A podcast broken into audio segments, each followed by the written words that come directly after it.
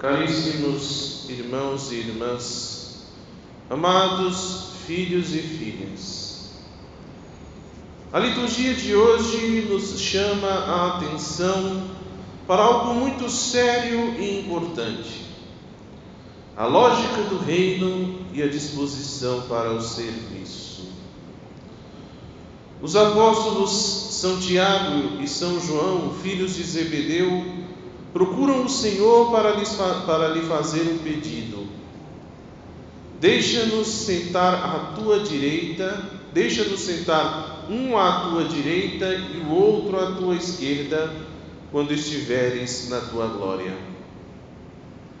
O interessante é que, se formos à Sagrada Escritura, encontraremos algo de muito curioso no capítulo 10 do mesmo Evangelho de São Marcos, de onde foi tirado este trecho do Evangelho que acabou de ser proclamado nessa missa, encontraremos algumas outras passagens onde Jesus vai tratar de assuntos muito pertinentes.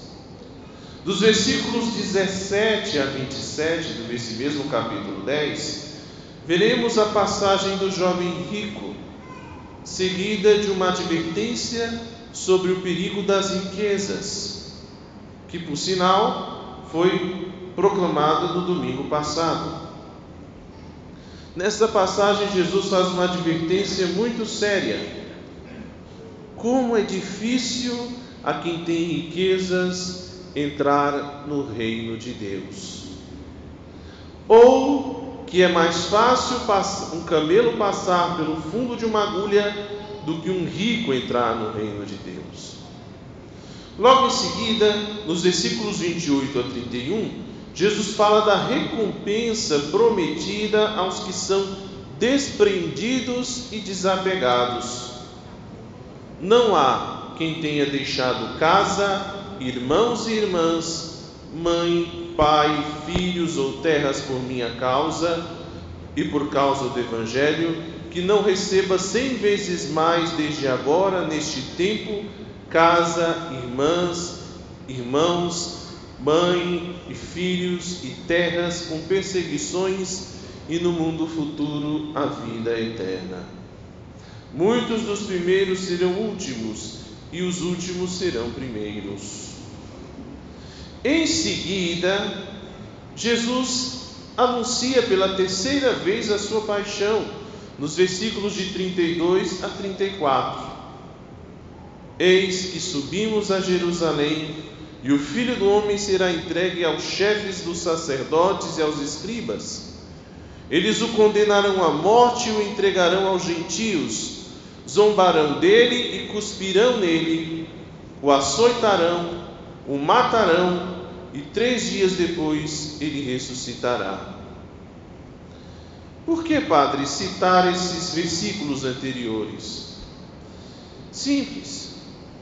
Vejam como o tema do desapego das riquezas, o desapego dos bens e a entrega da vida que Jesus vai fazer em Jerusalém em sacrifício mostram a lógica de Deus.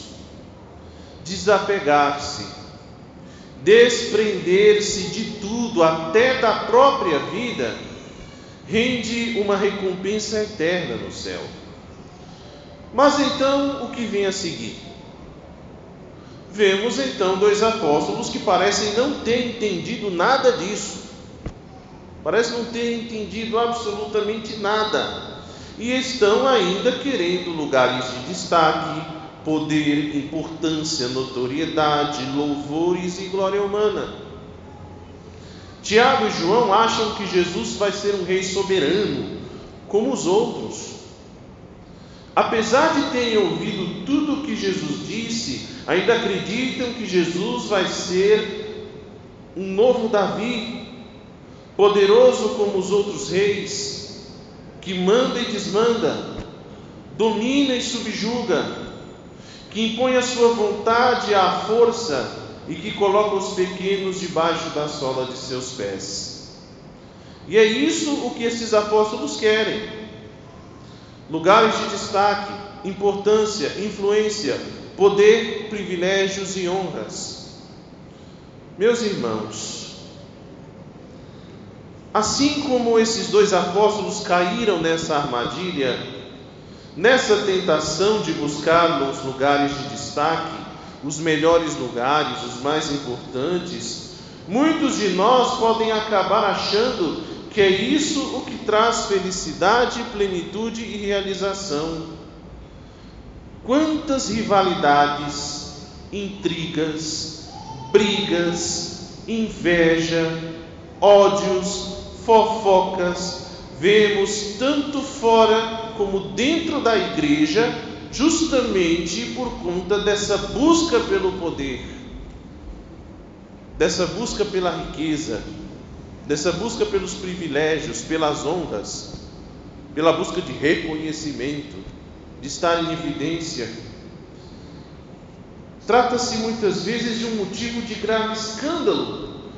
Ver como essas ambições muitas vezes tomam conta dos ambientes e transformam companheiros em inimigos. De fato, quando os outros apóstolos souberam desse pedido, no mínimo descabido, dos seus dois colegas, diz o Evangelho que ficaram indignados com tamanha vaidade. Porém, Jesus ele desfaz esta lógica e nos mostra qual é a verdade.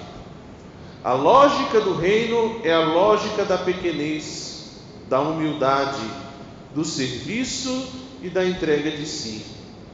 Jesus, que há pouco havia anunciado que iria a Jerusalém para morrer, questiona aos dois se eles estavam dispostos a serem batizados com o batismo com que Cristo seria batizado e se estavam dispostos a beber o cálice que Cristo vai beber. Isto é, se estavam dispostos a abraçar a morte como ele o faria. Os dois respondem positivamente, sem muito provavelmente saber do que se tratava e com o que se comprometiam. No cristianismo autêntico, verdadeiro, a autoridade é serviço, é doação de si, sem esperar nada em troca nessa vida, nem glórias, nem reconhecimento, nem elogios, nem louvores ou aplausos. E se porventura alguma dessas coisas vier a acontecer, vier a aparecer, um elogio, um reconhecimento, um aplauso, que não seja motivo para vaidades, para ecos inflados e nem para ninguém se gabar Jesus igualmente adverte que entre os seus discípulos, aquele que quiser ser o maior deve ser o último de todos e o que serve a todos. Pois os últimos serão os primeiros, e os primeiros serão os últimos.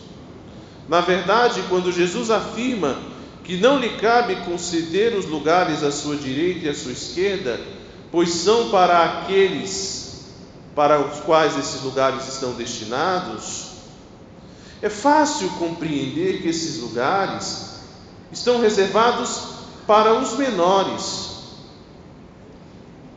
Esses lugares de maior glória do céu já estão destinados justamente para aqueles que se colocaram em último lugar, para os menores, para os mais humildes, para aqueles que foram os humildes servos de Cristo e de seus irmãos. Eu, pessoalmente, creio que o lugar à direita de Jesus cabe à sua mãe, a Santa Mãe de Deus. Não por privilégio, mas porque, como diz o Evangelho de São Lucas, no capítulo 1, versículo 47, porque Deus olhou para a humilhação da sua serva, para a humilhação da sua serva. Sim, doravante as gerações me chamarão bem-aventuradas, pois o Todo-Poderoso fez grandes coisas em meu favor. Maria ela reconhece sua pequenez e sua humilhação. e sabe que Deus a olhou com benevolência e agiu benignamente para com ela. Meus irmãos, aprendamos a preciosa lição deste Evangelho que nos é ensinada pelo próprio Senhor. Aquele que veio não para ser servido, mas para servir e dar a sua vida em resgate por muitos. Ou como diz a carta de São Paulo aos Filipenses, no capítulo 2, versículos 5 a 8: Dedicai-vos mutuamente à estima que se deve em Cristo Jesus. Sendo ele de condição divina, não se prevaleceu de sua igualdade com Deus, mas aniquilou-se a si mesmo, assumindo a condição de escravo e assemelhando-se aos homens. E sendo exteriormente reconhecido como homem, humilhou-se ainda mais, tornando-se obediente até a morte e morte de cruz.